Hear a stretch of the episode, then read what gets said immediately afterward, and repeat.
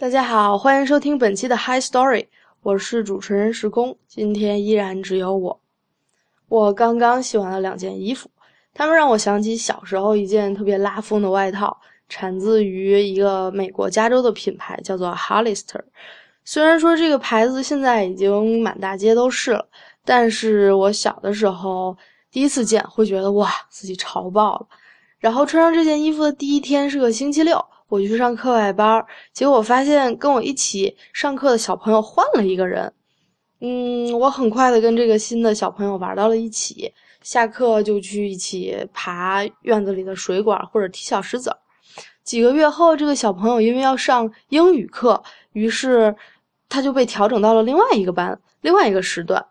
于是我们两个就在爬水管和踢石子的那个院子里依依惜别。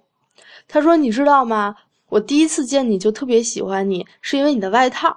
我说是吧？我也特别得意那件。他说对呀对呀。当我看到你把 Holy shit 穿在身上的时候，我就知道你一定是个非常勇敢的人。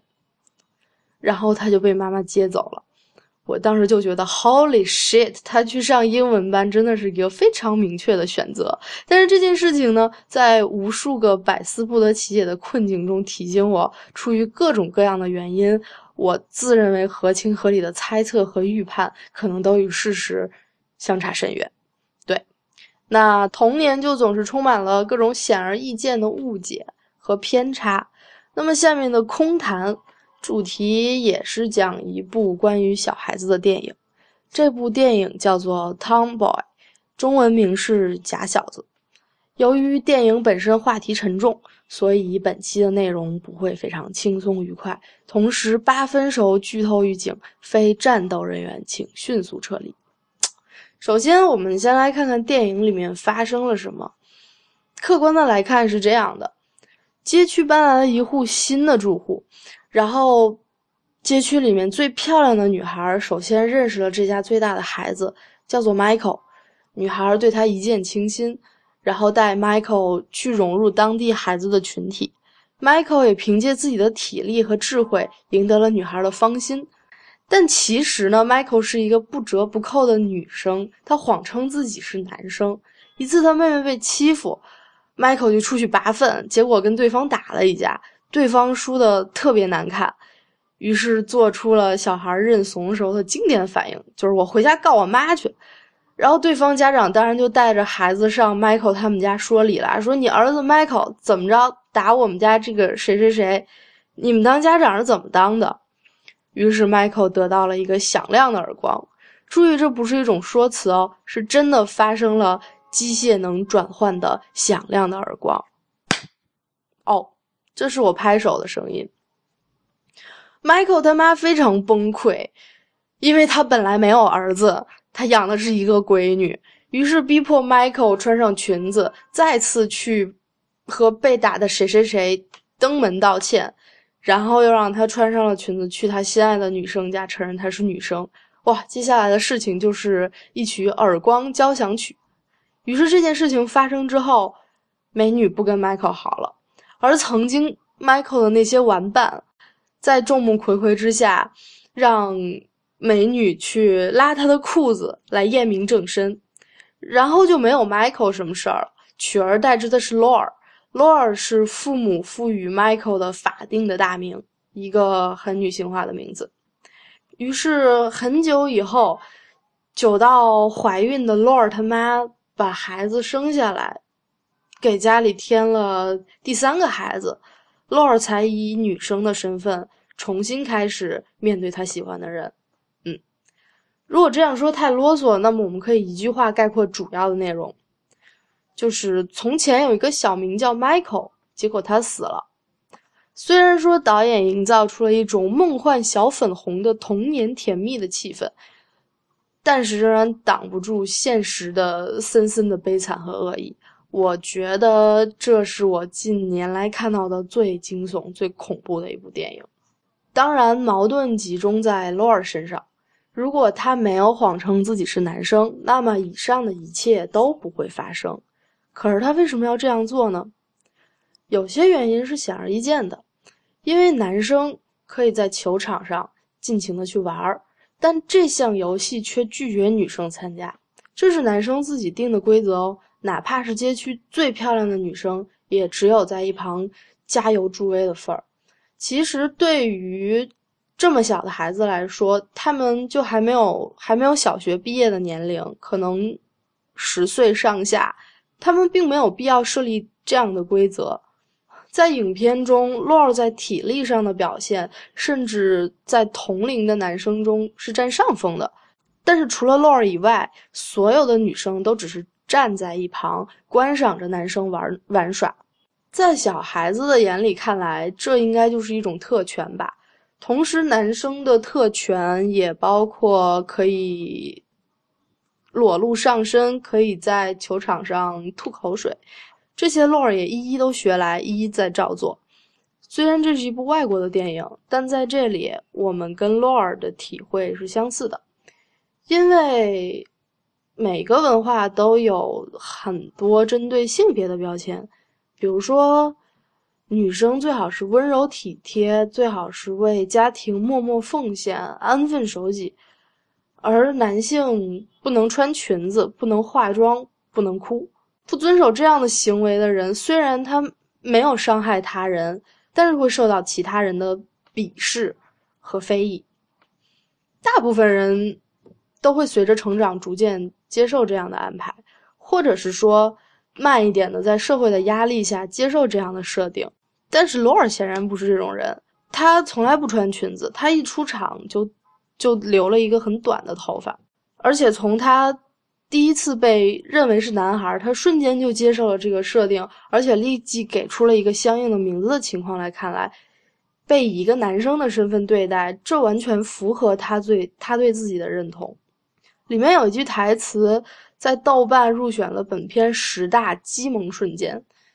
洛尔的妈妈后来冷静下来，问他：“你为什么要这样做？”洛尔说：“我不知道。”我觉得这跟问五百零五到五百六十六纳米的电磁波为什么是绿色，地鼠为什么会打洞一样，这对洛尔来说就是自然的安排，本能使然。当洛尔的妹妹知道洛尔假扮成男生的时候，其实妹妹并没有什么大惊小怪，甚至她喜欢有这样一个哥哥，有趣而且拉风，而且可以保护她。对于六七岁的小孩来说，一个女生表现出男生的行为，并不是一件不能接受的事情。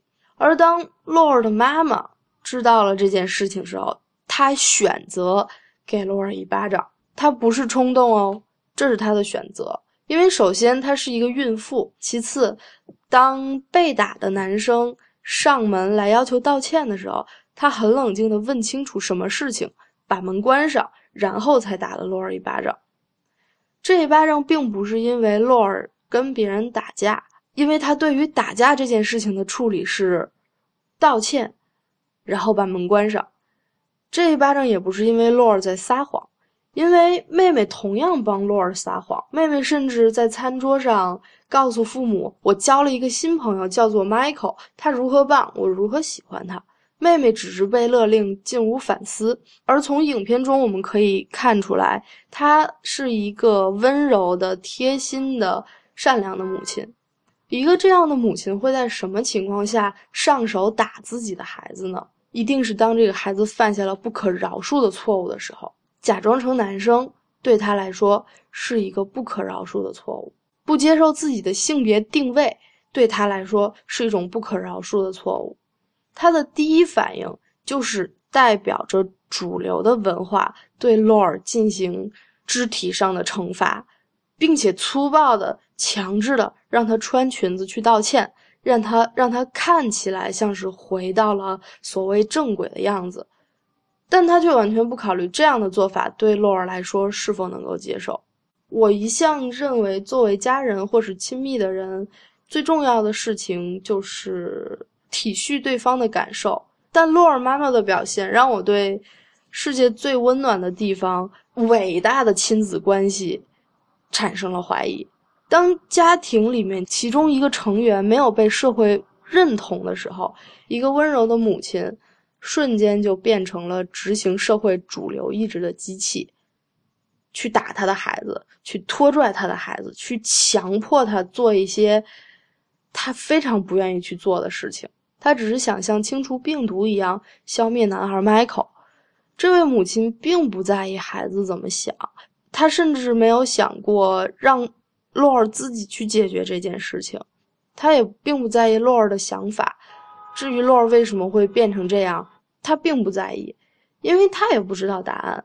他也只是一个只能活在社会主流认同中才能做个好妈妈的佣人。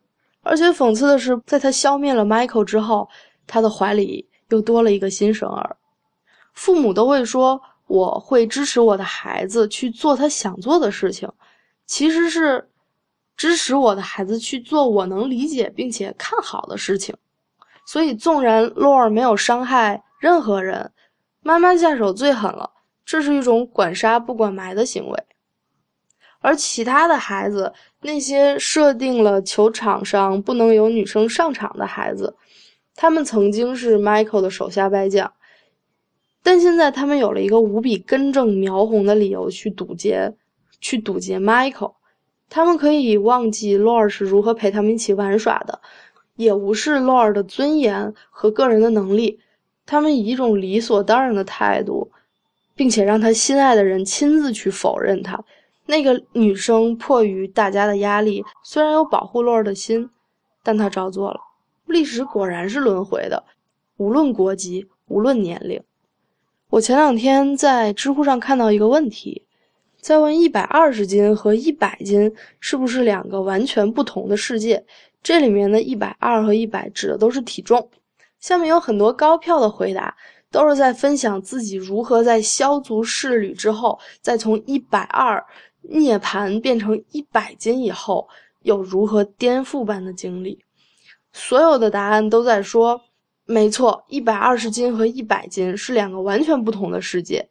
别人看我的眼光怎样怎样不一样了，我得到了多少以前从来都不敢想象的东西，又受到了怎样的优待。